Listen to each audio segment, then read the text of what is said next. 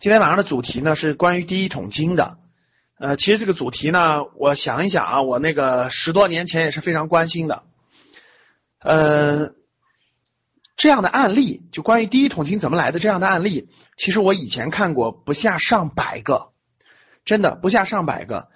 嗯，很多案例都对我有很深的启发。那今天呢，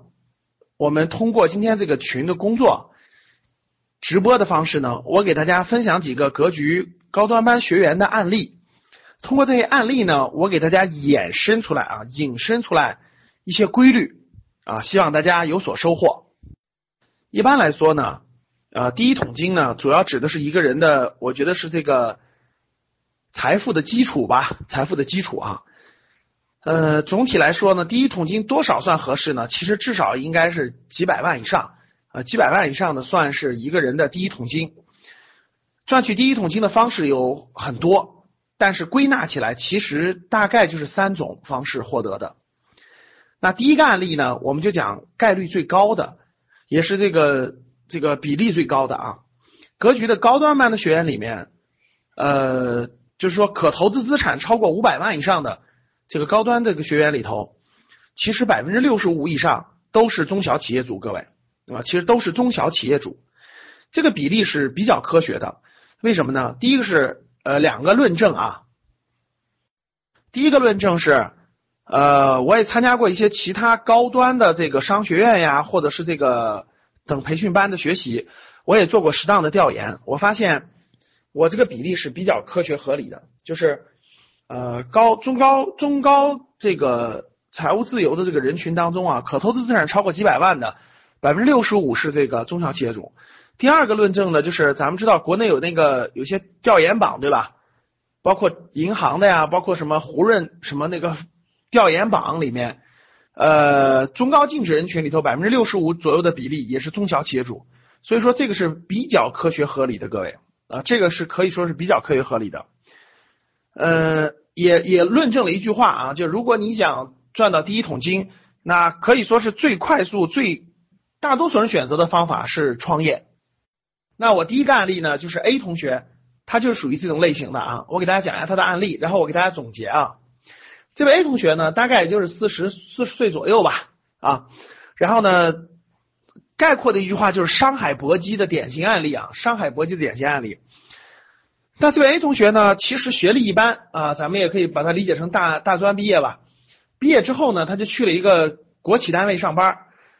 呃，普通的制造业的这种国企啊，那个收入不高，大概就是那么两两千来块钱，两千多块钱呢，就做了大概两年多，两年多，这个孩子其实已经他已经深刻的知道这个东西不是他要的啊，他一定要这个在这个财富方面有所证明，所以他就是有他有这个心念啊，他有个心念，所以他一直就在想等待机会，所以这时候他就看了很看了一些这种围绕商业啊、企业家等等方面这些的书。他就下定决心了，肯定要自己干，但是干什么其实他也不知道，对不对？所以呢，他就从身边找机会。正好他们是个制造业的企业，他们在制造业的企业呢，这个单位呢，这个要进很多轴承，就是他们属于要用这个轴承嘛。由于他工作关系，就认识了这个轴承的一个批发商，就相当于是他们城市的那个呃，给他们单位批发轴承的这么一个人。然后他就跟这个人呢就。相当于是经常一块交流啊、吃饭啊什么的聊啊，就比较熟悉了。后来这个人就告诉他说，这个轴承行业还没有饱和，也有机会，所以他就大概在两年多的时候就从那个国企单位辞职了，啊，就到就就属于是手里其实没什么钱啊，很少几万块钱对吧？就出来相当于是下海经商了。他就从这个从这个他认识这个人那个轴承批发这儿，然后呢去跑客户找订单，相当于是。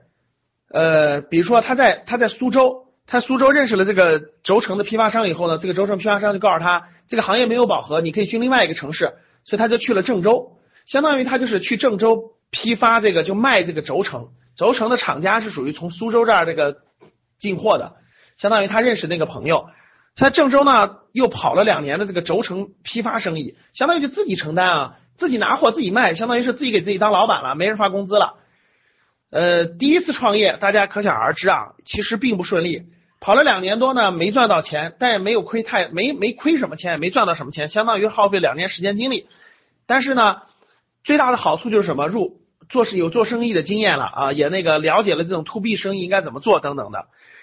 哎，痛定思痛，发现这个行业呢，虽然没有饱和，但其实很难做了啊。其实他就发现，虽然没有饱和，但是其实很难做了，就是真正想赚钱已经很难了，赚的是微利。他就开始思考了，他跑客户过程中他就开始思考了，这个这个这个利润太低啊，为什么不能做？有什么难点？客户要回扣啊等等这些东西，他愿不愿意承受？他这个这个阶段就开始思考自己了，就反思自己，然后呢思考这个行业，思考这个东西能不能做。他最后呢结合他的这个不不断的思考，他发现他并不是他这个东西利润空间太薄了。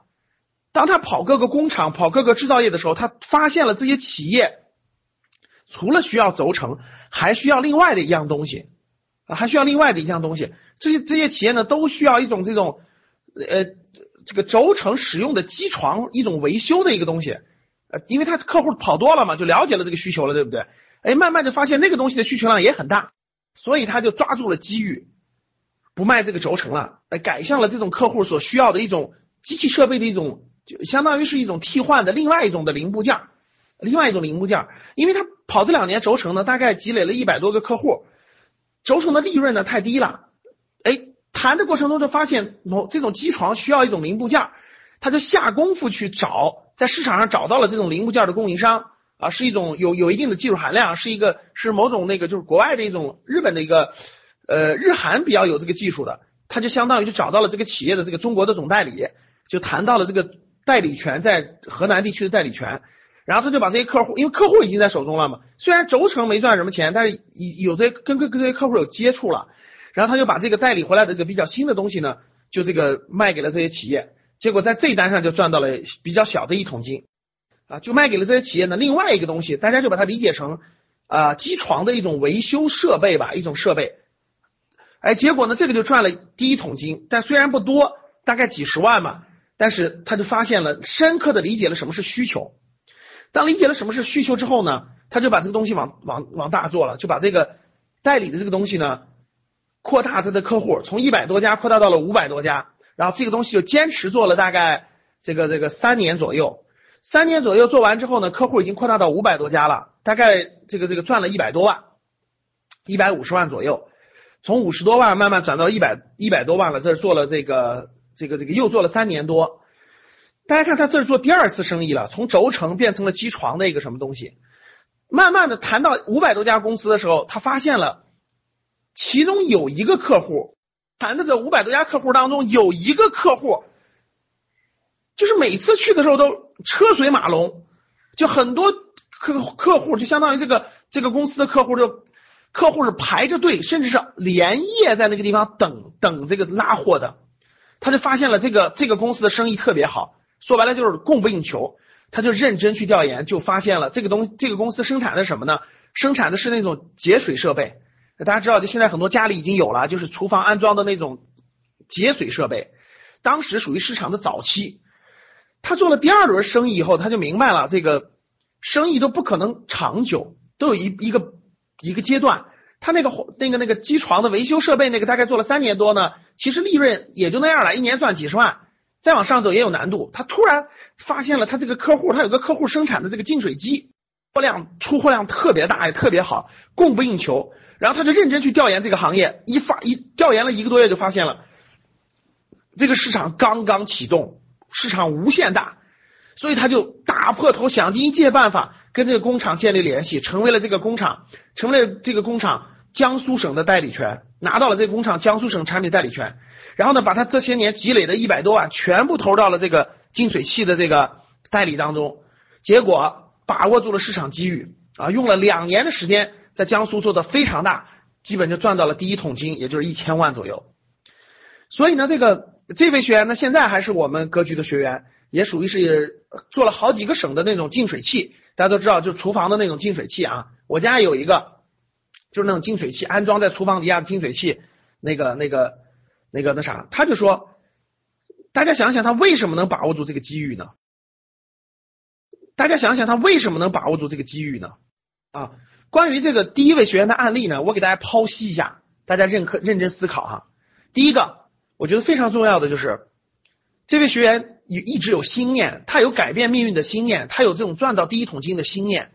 他有致富的心念，所以心力非常重要。如果没有这个心力的人，其实你他就不会去争取找这些机会，他也不会想去把握这些机会。所以你有没有这个坚定的信念是特别重要的，这是第一步，